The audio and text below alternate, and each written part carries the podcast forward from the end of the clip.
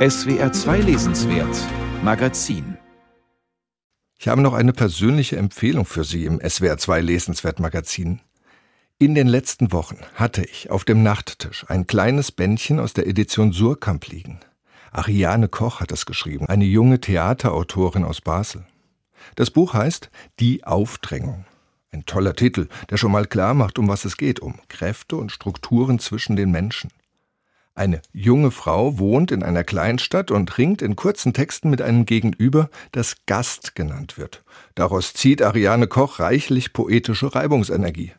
Was der Gast ist, das erfährt man nicht. Sogar das Titelbild ist so aufgenommen, dass da nur eine Hand auf Haaren liegt, von denen man nicht weiß, ob sie einem Hund oder einem Mann gehören. Entsprechend isst der Gast am Anfang Mandarinenschnitze und am Ende hat er einen fälligen Körper. Der Gast ist ganz fein, so fein, dass er fast auseinanderweht, heißt es am Anfang, und so wird er auch geschildert. Die Gastgeberin, falls man sie so nennen kann, mag ihn nicht. Sie will ihn oft loswerden, aber naja, geht halt nicht. Der Roman heißt schlicht Aufdrängung. Die Metapher trägt. Dort, wo der Gast hergekommen ist, ist er jetzt nicht mehr. Dort, wo er war, ist jetzt nur noch ein Nicht-Gast. Solche Sätze mag ich.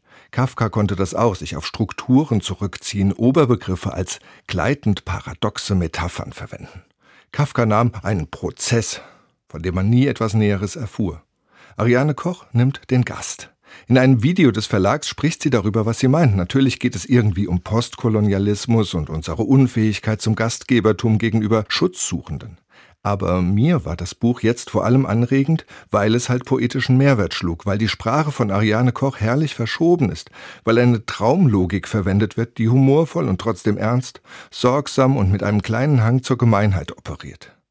Bei einer Reise macht die Erzählerin Station in einem Hotel. Neben dem Becken befindet sich ein Tümpel mit heißem Wasser, in dem Menschen wie Molche liegen. Sie klotzen mich an und die Wolken zeichnen Schatten in das Wüstenland. Ich habe vieles nicht verstanden, am wenigsten die Tanga-Bikinis. Wie gesagt, ich mag die Sprache. Ich mag die Sätze, den Wechsel von zärtlicher Nähe und chirurgischer Distanz. Ariane Kochs Buch Die Aufdrängung empfehle ich für jeden, der vielleicht auch in kleineren Einheiten Literatur lesen will, die einen wirklich mal auf andere Gedanken bringt.